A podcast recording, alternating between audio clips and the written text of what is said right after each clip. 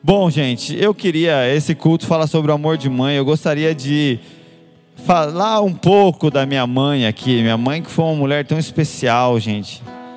Ela já não está mais entre nós, né? Na realidade, a minha mãe foi promovida.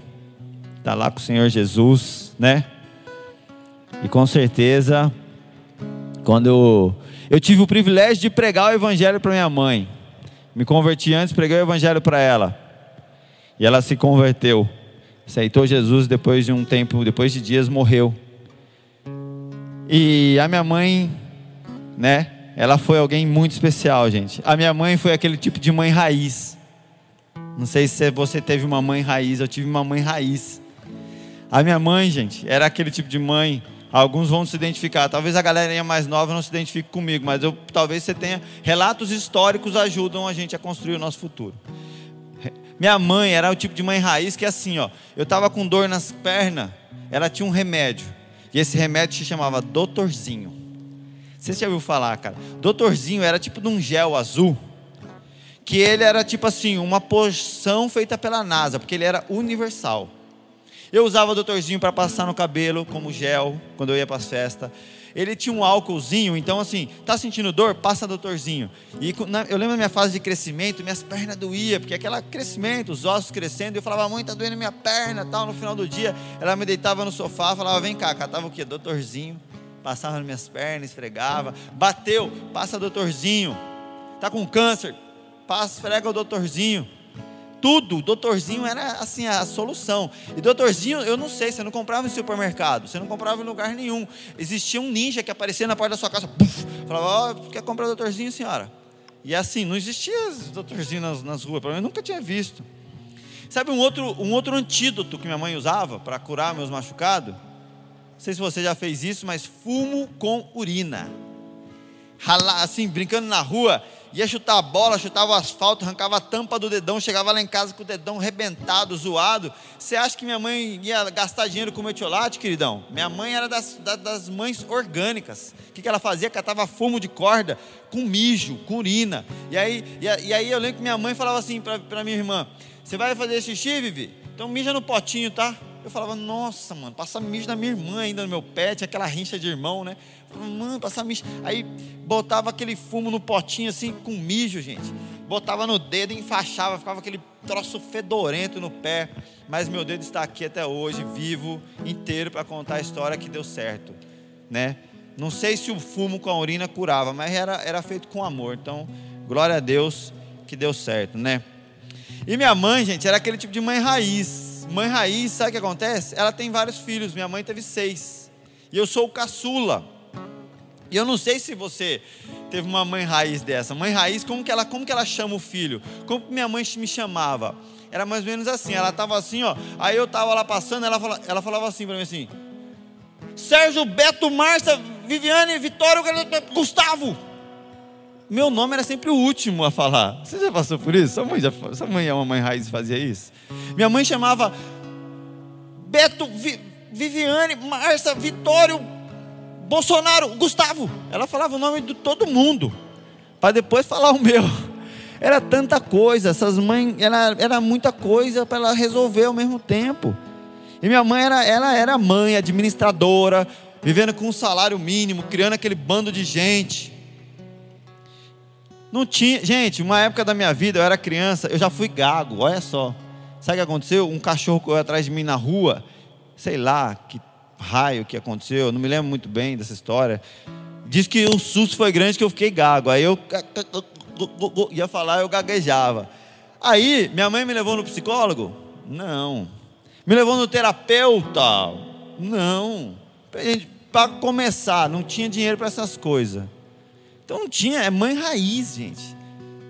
Que última coisa que uma mãe raiz faz é levar o filho no médico. Ela usa de todos os artefatos da, da, da natureza, do, do cosmos, para depois pensar em pisar num hospital. Então, nunca que ela me levou. O que ela me levava? Na bezendeira, na Lourdes, na mulher da esquina. Autodidata em cura de todos os males, né? Aquela mulher que sabe fazer tudo. Então, o que, que a Lourdes falava? Não, dona Inês, pega aquele capim, mistura com isso, põe um pouco daquilo e você vai jogar em cima desse menino assim, assim, que ele vai curar. E minha mãe vinha com altas Fala pra você, era, era tipo umas feitiçaria aqueles negócios. Para me sarar dos males lá. E sabe como que minha mãe me curou da minha gagueira, gente? Essa benzedeira aqui falou para ela assim, ó, toda vez que seu filho vier falar com a senhora, gaguejando, o que a senhora vai fazer? A senhora tem que comprar um pau de macarrão, sabe aquele rolo de fazer assim no macarrão, aquele pau? A senhora vai ter que comprar um, ele tem que ser virgem, virgem nunca foi usado. E não pode usar, tem que continuar virgem. Toda vez que o menino vier falar, a senhora ameaça que vai dar na cabeça dele. Você acha? E eu lembro, era eu lá.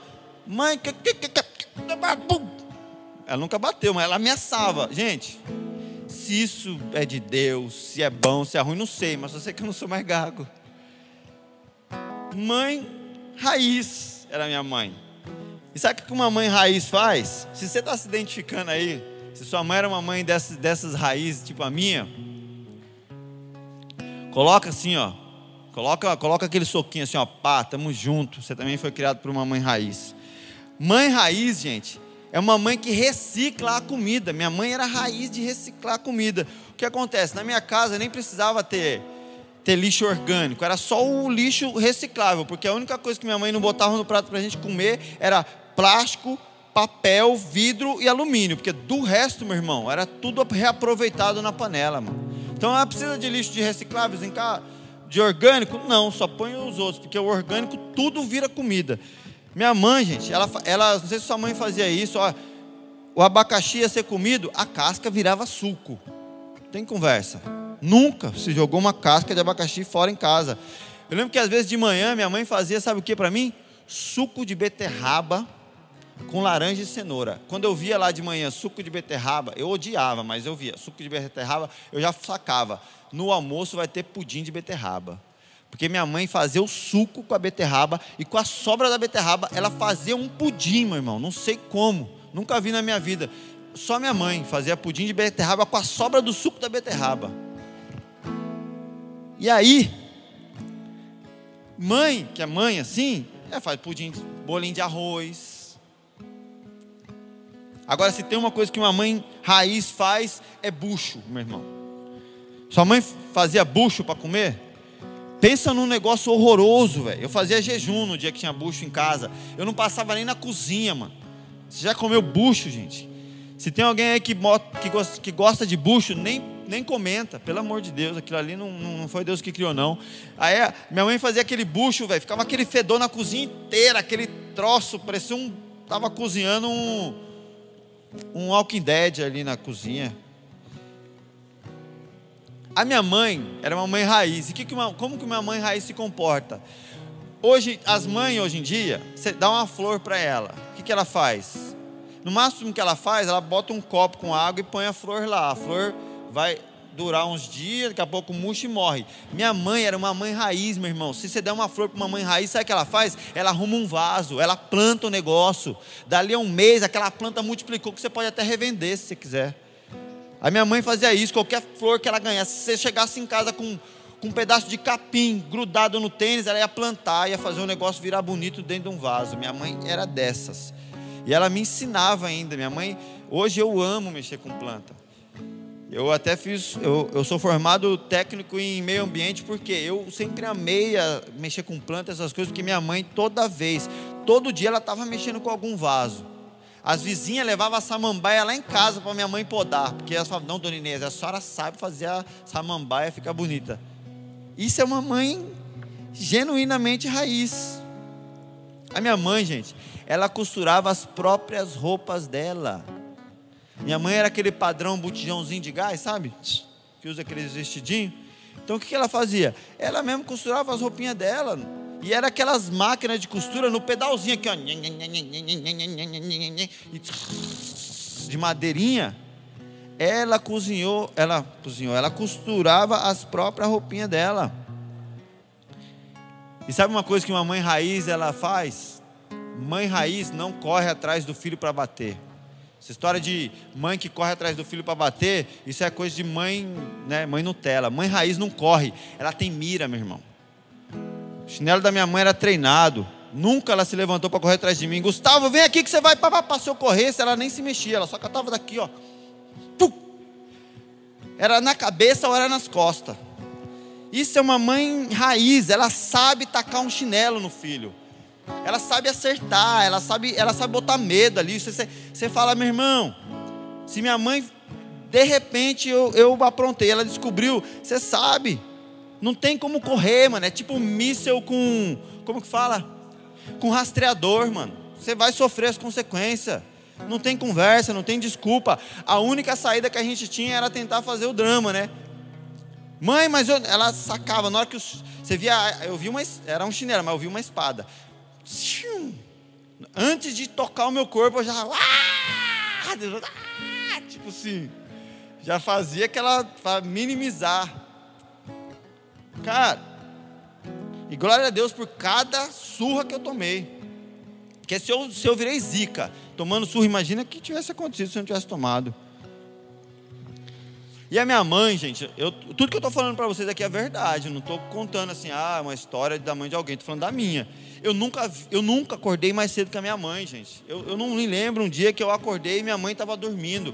E a impressão que a gente tinha é que minha mãe não dormia. Eu podia acordar o mais cedo que fosse.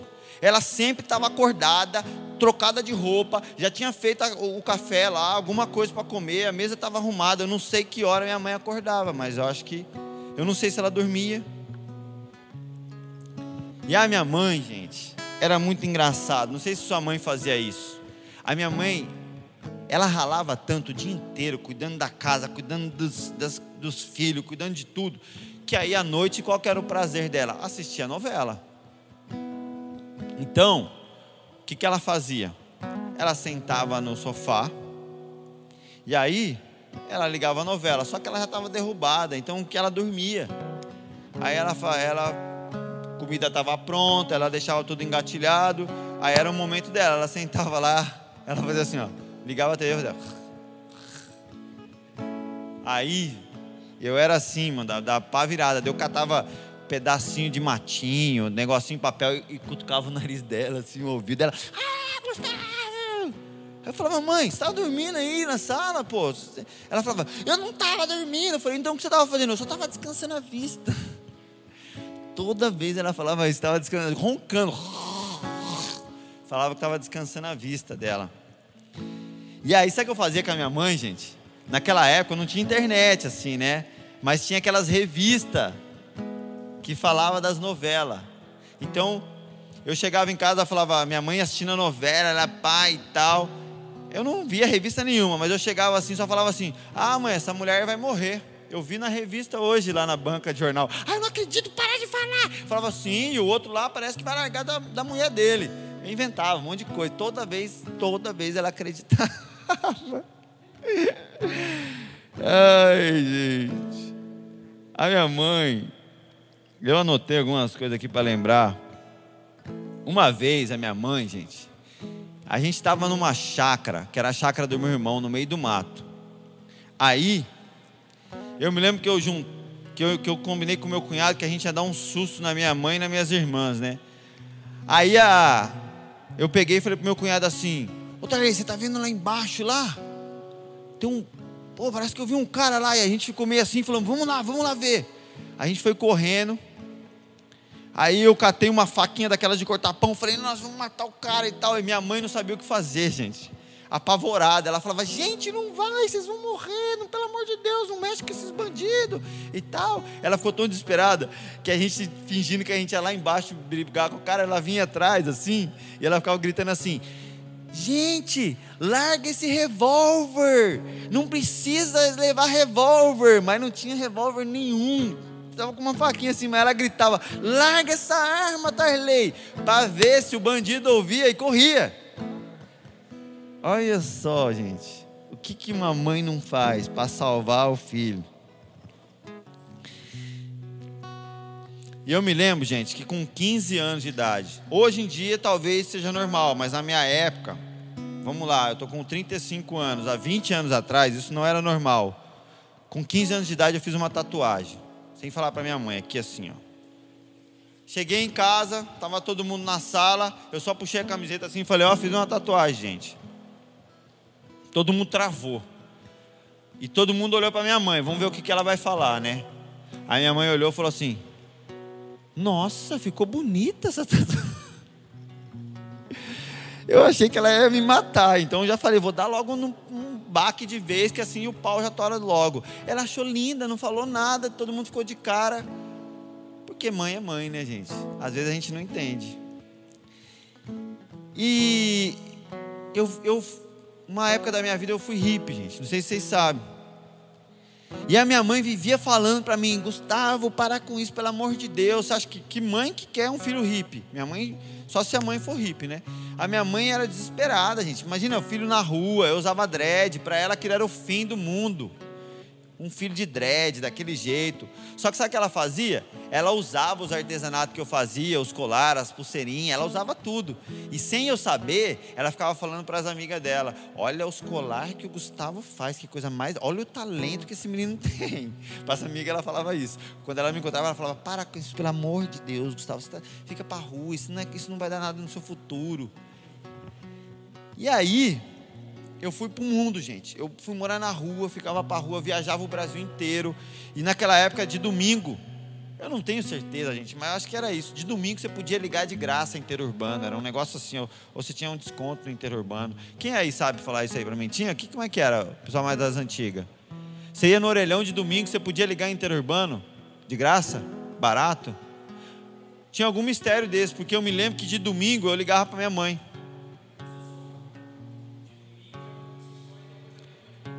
Ah, de domingo era um pulso só. Então, o que, que eu fazia? Eu, quando estava para a rua, eu ligava. Eu me levantava, oh, mãe, aí, tudo bom? Onde você está? Estou aqui no Ceará. Ah, onde você está? Estou aqui no Maranhão. E eu ligava para ela. Quando eu, deixei, quando eu fui visitar ela, depois de muito tempo viajando, eu vi lá em casa. Não, CDs do Bob Marley, um mapa tudo riscado. Eu falei, o que, que é isso aqui? A minha irmã falou assim: Isso aí, meu. Aí as minhas irmãs brigavam comigo. Isso aí é culpa sua, seu idiota. A mãe fez a gente comprar CD do Bob Marley. A mãe fez a gente comprar esse mapa só para ficar lembrando de você. Minha mãe ficava ouvindo Bob Marley para lembrar de mim, gente. Ela comprou um mapa gigante. Aí eu falava, ela, eu falava, onde ela ligava, ela falava, onde você está? Primeira coisa que ela perguntava. Eu falava, estou aqui tal lugar, lá no Ceará. E sabe o que ela fazia? Ela ia lá no mapa e riscava. Dia tal, Gustavo estava aqui. E aí, quando as pessoas iam lá em casa, ela ficava mostrando, olha aqui, o Gustavo está viajando, ele estava aqui, estava aqui. Ela me acompanhava, gente. Mãe, é assim, ela não podia estar tá junto comigo, mas ela, ela, ela viajava comigo pelo mapa que ela tinha lá em casa. E assim, eu era tão endemoniado que meu sonho era fumar maconha junto com a minha mãe, pensa. Meu grande desejo, gente. A, a minha loucura, eu acho que ela não tinha muito, muito limite. Uma vez eu plantei um pé de maconha e, a, e os pés de maconha estavam crescendo. Eu, eu queria muito plantar maconha e não conseguia. O dia que eu consegui plantar, os pés começaram a crescer de maconha. A minha mãe começou a brigar comigo dentro de casa. Eu falava, mãe, é natureza. A senhora não gosta de planta, eu também gosto. E eu queria ainda debater com ela. E ela até que me respeitou por um período. Eu falava, até que é bonito, Gustavo, mas não pode. Isso aí é da polícia e tal. E aquele treta. Aí ela falou, vou jogar fora. Eu falei, então tá bom, vou tirar aqui de casa. O que, que eu fiz? Gente, tinha uma senhora que morava na rua de casa. Ela fazia as toquinhas de crochê para mim. Dona Angelina, ela tinha uns 80 e poucos anos, quase 90 anos. falei, Dona Angelina, eu vou precisar viajar, a senhora cuida de umas plantas para mim. Já deixei os pés de maconha na casa da Dona Angelina por mais de meses. E ela tinha um neto que era amigo meu. Eu lembro que o neto dela falou para mim assim uma vez por telefone, falou: "Gustavo, meu, você tem que tirar isso aqui, velho. Os pés de maconha tá grande. Imagina se minha avó vai presa. E aí, você tem ideia? Coitada, senhora, 90 anos, traficante, ia dar. E aí, eu, eu, uma vez eu fiz um bolo de maconha, gente. E eu queria levar para minha mãe comer. E assim, com tudo isso, minha mãe me amava de uma maneira incondicional. Eu resumi um pouco assim o que, que foi a minha mãe na minha vida. E ela assim, eu não tenho, a gente sabe, não, não tem como explicar o que, que é o sentimento e o que uma mãe faz por nós. E eu, eu, eu quero ler agora o livro, senão você vai falar, pô, esse pastor aí não prega a Bíblia, né? Então, mas vamos então ler a Bíblia para você não falar mal de mim. Gênesis capítulo 2, versículo 18. O que está acontecendo? Stephanie, está tudo certo? Gênesis capítulo 2, versículo 18, diz assim, ó: Então o Senhor Deus declarou: Não é bom que o homem esteja só. Farei para ele alguém que o auxilie e lhe corresponda. Agora pula comigo para o versículo 21. Então o Senhor Deus fez o homem cair em profundo sono, e enquanto ele dormia, tirou-lhe uma das costelas, fechando o lugar com carne. Com a costela que havia tirado do homem, o Senhor Deus fez uma mulher e a levou até ele. Agora eu quero te fazer uma pergunta: quando Deus, quando Deus fez a Eva, o que, que ele estava criando? Você sabe me responder? Quem sabe me responder o que, que Deus estava fazendo quando ele criou Eva? A esposa de Adão? A Bíblia diz que quando Deus deu o um nome para Eva, sabe o que ele disse? Gênesis capítulo 3, versículo 20. Adão deu à sua mulher o nome Eva, pois ela seria mãe de toda a humanidade. Quando Deus olhou para o homem e falou: Poxa, não é bom que o homem esteja só, preciso fazer alguém para estar junto com ele. Deus estava criando a mãe, Deus estava dando origem à mãe. Então entenda que mais do que uma mulher, mais do que uma auxiliadora, Deus criou Eva. E o nome dela é Eva, porque ela se chama mãe de toda a humanidade. Você consegue entender a importância? E o valor de uma mãe para a humanidade.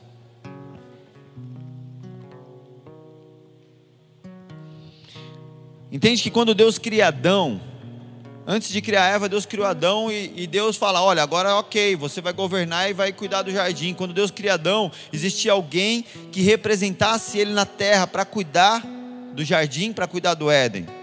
Só que quando Deus cria a mulher, quando Deus cria Eva, agora havia a manifestação da estrutura do céu na terra, porque a manifestação do céu na terra é a família.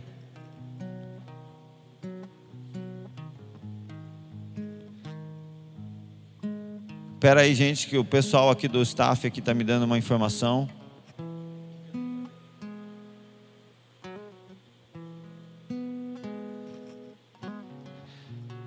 Quando Deus cria Eva, Ele está criando aquilo que seria a manifestação do, te, do céu na terra. Porque a manifestação do céu na terra, Deus é Pai, é uma relação de família, baseada no relacionamento, no cuidado e no amor as pessoas que não conseguem caminhar com Deus, as pessoas que não conseguem viver o Evangelho, são pessoas que não entendem isso, que veem a igreja como uma estrutura institucional. Não, a igreja é uma, é uma, uma estrutura familiar. Não, instituição é você, é aquilo baseado em contrato. Contrato é o seguinte: se uma das partes não cumpre, o contrato é rompido. A instituição é baseada em recompensa, você tem que trabalhar para receber. Agora nós estamos falando em família, em aliança. Não tem a ver o, o casamento que Deus que a representação do reino de Deus não é baseada em contrato, é baseada em aliança, é uma manifestação do reino de Deus. Então não tem essa. Se um descumprir o contrato, não há quebra de aliança, não há direito de separação, há somente direito de perdão. O que a gente tem que entender é que não é uma manifestação institucional, mas é uma manifestação familiar a igreja na terra. Os princípios são baseados em amor. Os princípios são princípios celestiais. O amor de mãe é aquilo que Deus compara ao amor dele. Olha só o que diz em Isaías 49, versículo 13: Gritem de alegria, ó céus, regozijem-se, ó terra, irrompam can em canção, ó montes, pois o Senhor consola o seu povo e terá compaixão dos seus afligidos. Sião, porém, disse: O Senhor me abandonou, o Senhor me desamparou. Haverá mãe que possa esquecer seu bebê, que ainda mama, e não ter compaixão do seu filho que gerou?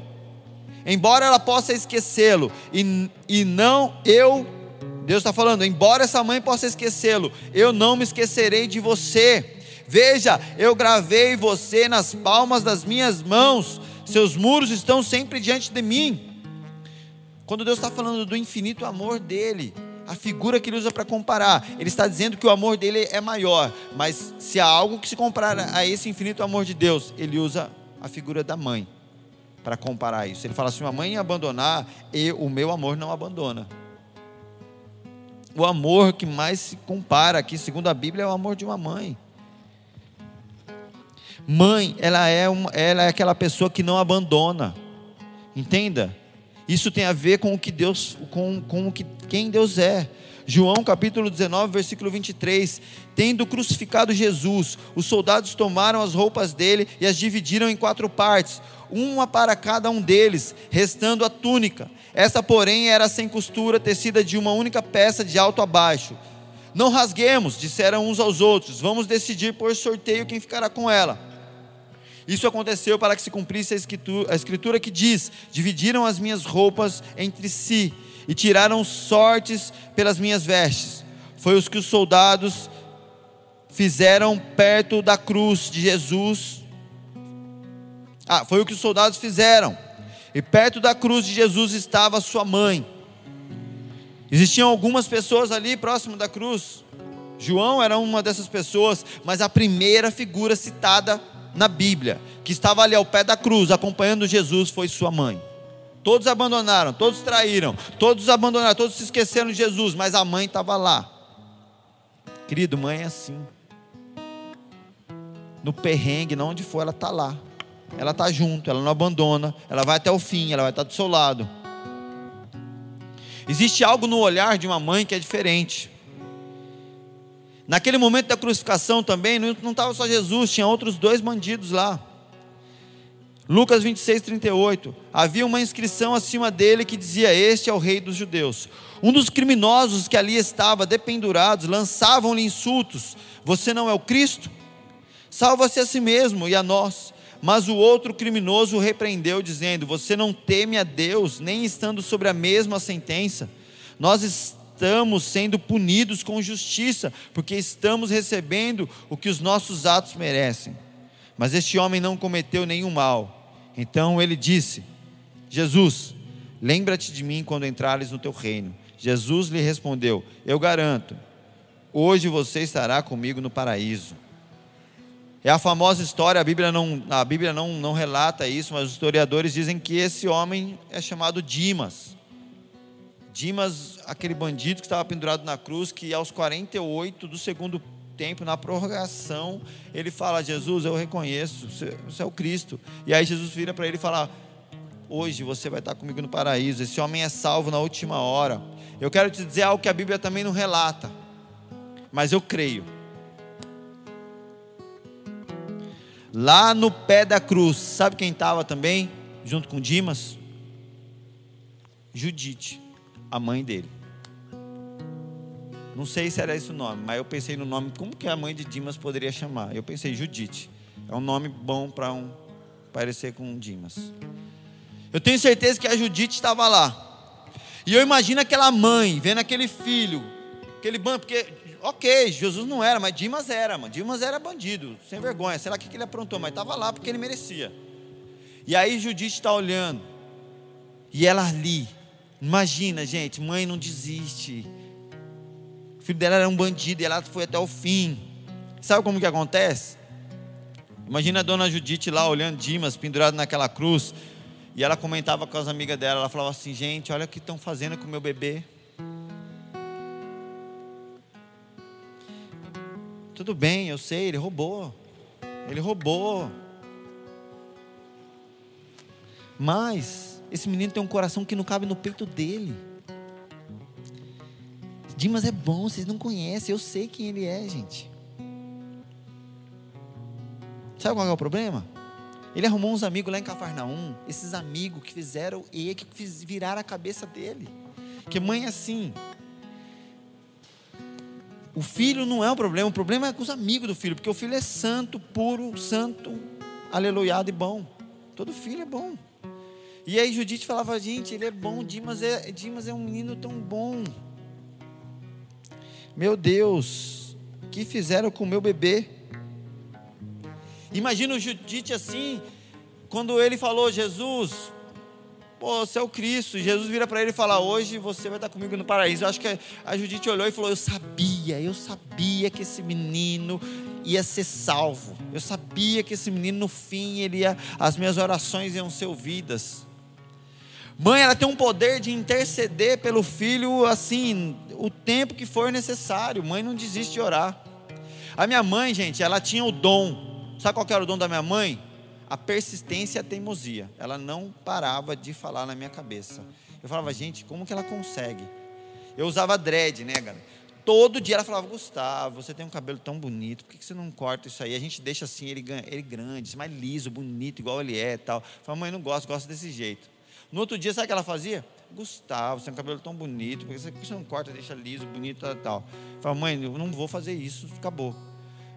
Depois de um mês, sequencialmente, todos os dias, sabe o que ela repetia? Gustavo, por que você não corta esse cabelo? Esse cabelo é tão bonito, você faz assim. Mãe, gente, ela não, ela não, ela não desiste, ela, ela vai, ela acredita, ela, ela persiste. E sabe o que ela faz? Não importa o que o filho faz. Dona Judite olhou para a cruz, viu Dimas lá. Sabe quem que ela viu? Ela viu, ela, ela viu um bebê sendo crucificado. É isso que você tem que entender. Você vê um bandido. Você vê um assassino, você vê um estuprador, mas a mãe, ela vê um bebê. Fala, estão crucificando um bebê, gente. Chama os direitos humanos, porque o olhar da mãe, ela não consegue ver o bandido, ela só consegue ver o bebê. E é isso que é o olhar de uma mãe. Não importa o que o filho faça, não importa a sua idade, ela sempre vai ver um bebê, aquele bebezinho puro da mãe, aquela bundinha rosa. Ela se lembra do, do cocô que você fez, que ela teve que cuidar. E essa visão que as mães têm, ela, ela, elas são como a visão de Deus. Olha o que Jesus fala, Mateus 18, 2. Chamando uma criança, colocou-a no meio deles e disse: Eu asseguro que, a não ser que vocês se convertam e se tornem como crianças, jamais entrarão no reino dos céus. Portanto, quem se faz humilde como esta criança, este é o maior no reino dos céus. Jesus ele começa a falar disso. Ele fala: Olha, é necessário se tornar como uma criança. E a mãe sempre vê o filho como um bebê. Não importa o tamanho e a idade. Sabe por quê, gente? A mãe, você vê o bandido. A mãe, ela, ela viu aquele bebê se tornar um bandido. Aquele, aquela criança que é pura na infância, aquela criança inocente. Então ela viu, ela sabe que aquilo foi um desvio de percurso. Ela sabe, puxa, é, ele era puro, ele era um bebê, ele chorava. Ele chorava quando pegava o brinquedo da mão dele. Hoje ele usa uma arma para atirar na cabeça dos outros, mas ele chorava quando não tinha o leitinho com o Todd. Então ela sabe que aquilo foi um bebê que chorava, que, que assava, que ficava com a bundinha vermelha. Então ela, ela consegue olhar o bebê e falar: não, foi um desvio de percurso. Então ela olha para o bandido e fala: não, é um bebê. Ela tem esse olhar pelo filho.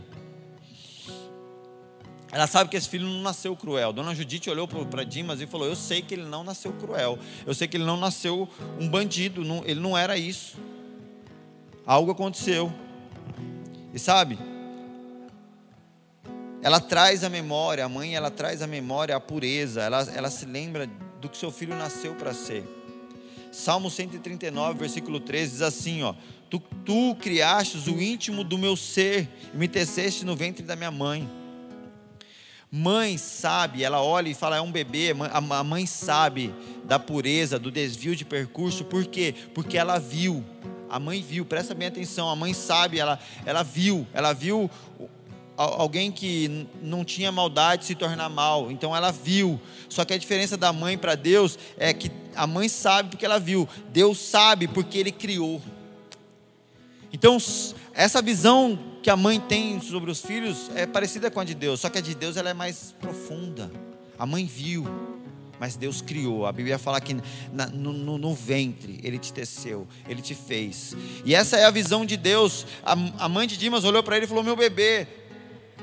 Deus olhou para Dimas e não viu um bandido. Deus viu a imagem e semelhança dele. Quando ele olha para Dimas, vê ali a minha imagem e semelhança, que se corrompeu, que foi criada. Quando a gente fala que Deus viu em Dimas a imagem e semelhança dele, sabe que Deus viu? Alguém feito para manifestar o amor, porque Deus é amor. Alguém feito para manifestar misericórdia e compaixão. Alguém feito para ser semelhante a Cristo, entende? Quando Deus olha para você, quando sua mãe olha para você, ela vê um bebê. E sabe o que a Bíblia diz? Que nós temos que ter a pureza de um bebê para herdar o reino de Deus. E quando Deus olha para você, ele vê além de um bebê. Ele vê a imagem e semelhança dele. que foi feita para ser semelhante a Cristo, para manifestar os céus como Cristo manifestou. A visão de Deus não se corrompe. Por isso que ele não desiste, por isso que Deus vai até o fim também junto com você. Deus não importa como você está. Deus não se importa o quão profundo você está vivendo o pecado, o quanto você já se envolveu com o pecado, o quanto você está amarrado no pecado, as besteiras que você já fez, o quanto você já se corrompeu, o quanto você traiu, o quanto você se entregou, o quanto você já traiu a Deus, o quanto que você está perdido no pecado. Isso não se importa para Deus, porque Deus sempre vai olhar para você e ver a imagem e semelhança dele, aquele bebê que ele criou com um propósito. A visão de Deus não se corrompe. O olhar que ele tem por você não se corrompe. Ainda que você, ainda que eu me corrompa, os olhos de Deus não se corrompem. Ele sempre vai nos olhar e ver o bebê puro, que ele criou para manifestar a glória de Deus. E o que eu quero dizer para vocês é que o mundo anseia por esse amor, igreja. O mundo anseia por esse amor, por esse olhar. Se hoje eu posso dizer para você, se eu tenho, se eu tenho que te liberar uma palavra para você, eu, eu te digo: tenha um coração de mãe pelas vidas, tenha um olhar de mãe pelas vidas. Mães, tenham um olhar por todos, da mesma forma como você olha para o seu filho. Nós temos que ter esse olhar. Eu ontem na live que eu, que eu tive com o pastor Rica, Deus falou muito comigo. Eu até falei para ele de uma, de uma experiência que eu tive. Uma vez eu parei no farol e veio um cara, ele, ele, ele queria dinheiro, né? Provavelmente para usar droga e tal. Daí, antes dele vir até o meu carro, eu chamei ele. Falei, ô, oh, chega aí. Daí ele já ficou meio assim, né? Porque esses caras são, eles já estão acostumados a serem rejeitados. Eles estão acostumados a, a serem, ah, não, não tenho nada. Ou, ou então a pessoa vai dar umas moedas e tipo assim, ó, toma aí, falou, tipo vaza, não me incomoda. Você, é, você está sujo, fedido e é drogado. Então sai fora. Eles são acostumados a ser tratados assim. O que, que eu fiz? Eu chamei o cara e falei, chega aí. Na hora que o cara chegou perto do carro, eu falei para ele, como que é seu nome? Eu me lembro, ele falou, meu nome é Mateus. Eu falei, e aí Mateus, tudo bem? Eu ia conversar com ele, mas na hora que eu perguntei o nome dele, falei, e aí Mateus, tudo bem? O cara começou a chorar. Ele se afastou do carro, ele falou para mim assim, obrigado, cara, obrigado obrigado, assim, emocionado, chorando muito e foi embora. Não, não me pediu dinheiro. Sabe por quê? Porque ele foi profundamente tocado, simplesmente porque eu quis saber o nome dele. Que eu me importei com ele além de dar uma moeda para ele sair fora. As pessoas não querem uma moeda, elas querem a manifestação do amor. E eu vendo o trabalho do pastor Rica, ele falando, né? Meu, ele não dá pão para os caras, ele dá Big Mac para os caras da Cracolândia. Você vê os lanches que ele faz lá, ele levou o fogaça lá do Masterchef para fazer comida para os caras. E ele, fala, ele, ele falou assim: Deus me deu uma palavra, que esses caras têm que ser tratados com dignidade. Ele dá água para os caras, ele dá cobertor, ele dá do melhor.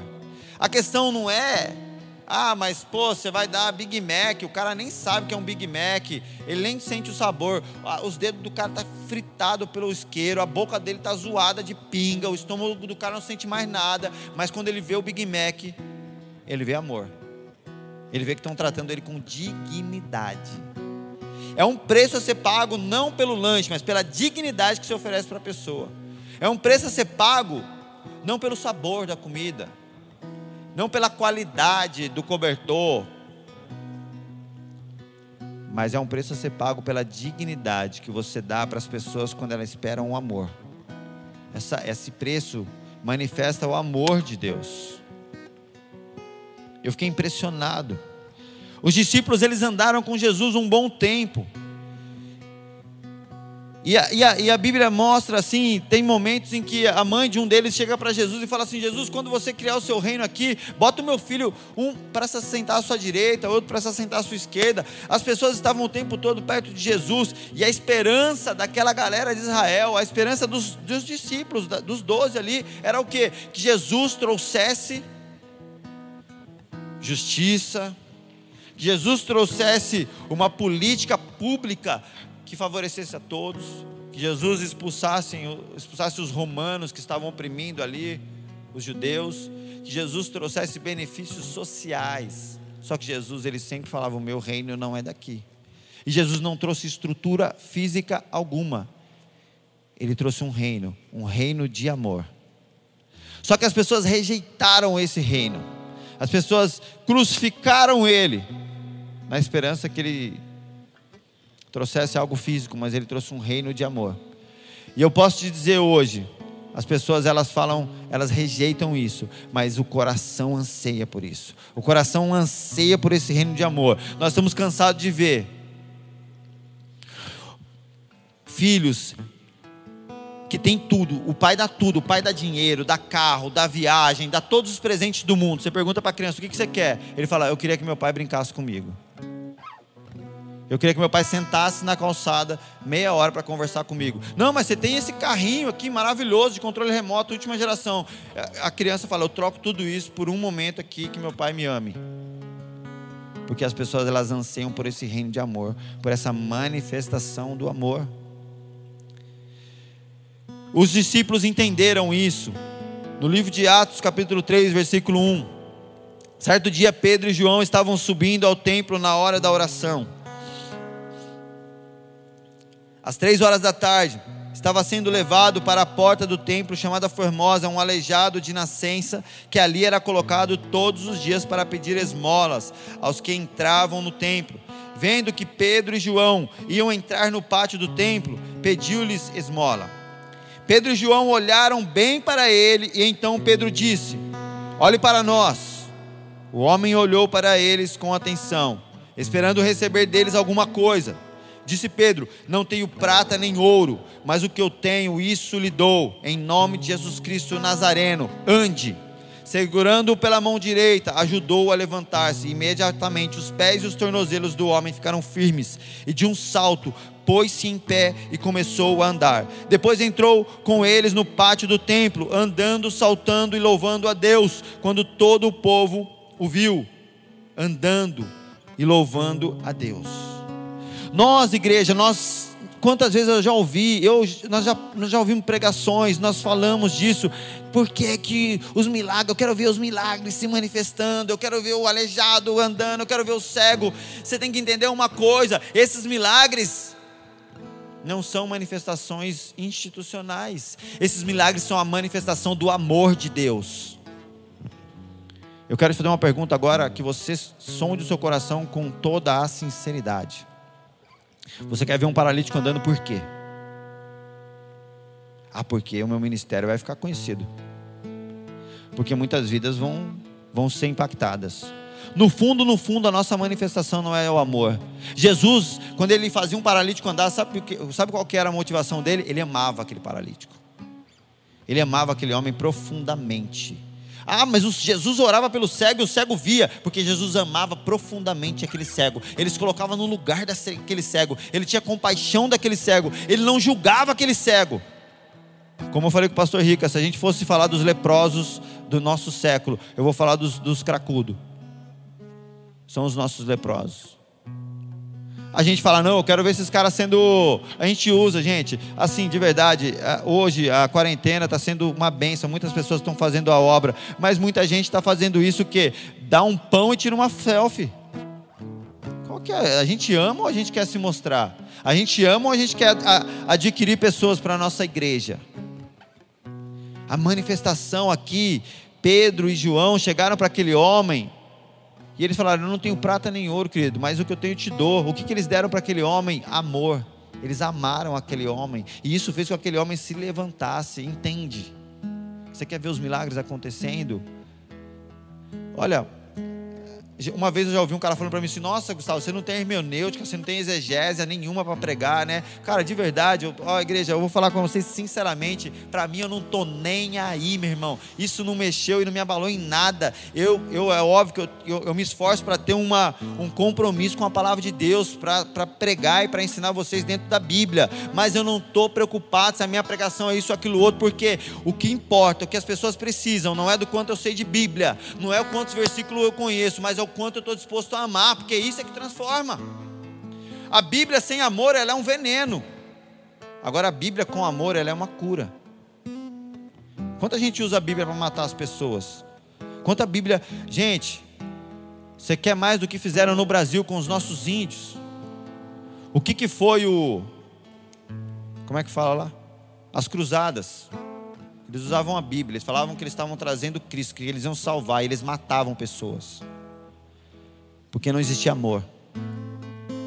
A Bíblia, sem amor, ela pode ser usada como uma arma para ferir alguém. Agora, a Bíblia com amor, ela é a manifestação de Cristo na terra. As pessoas não querem saber o quanto você sabe da Bíblia, o cargo que você tem, meu. Esquece isso. Deus é amor. Você quer manifestar Deus?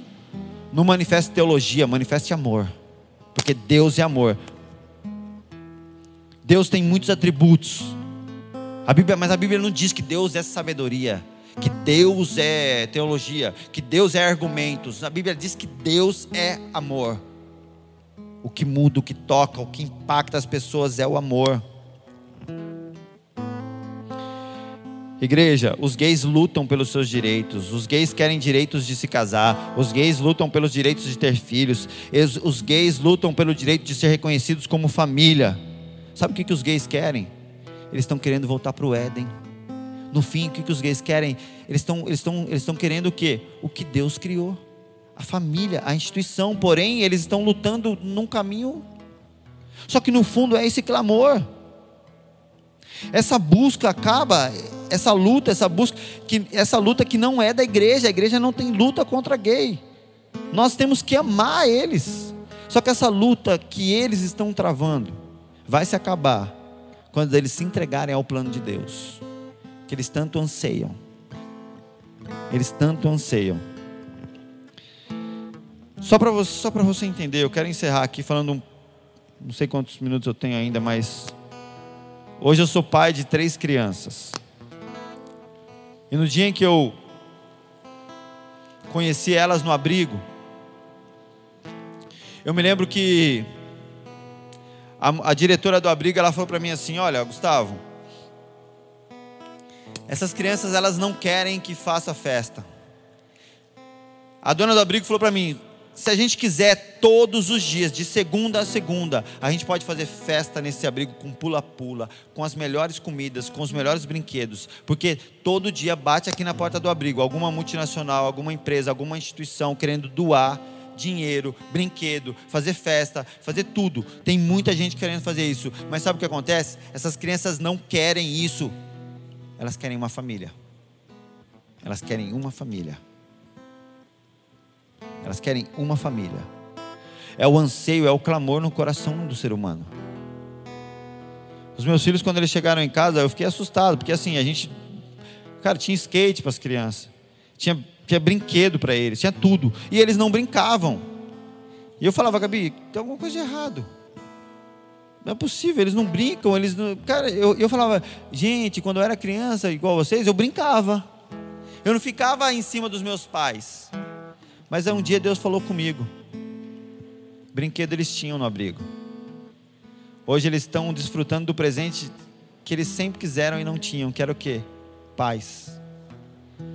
A alegria dos nossos filhos não é brincar, não é ficar, sabe o que é? Ficar pendurado em mim e na Gabi.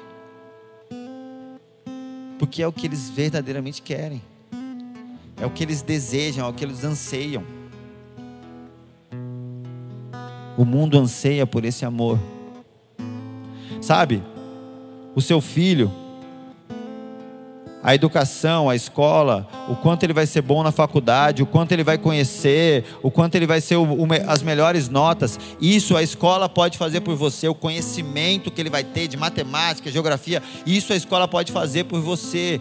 Só que o amor, querido, não dá para ser terceirizado.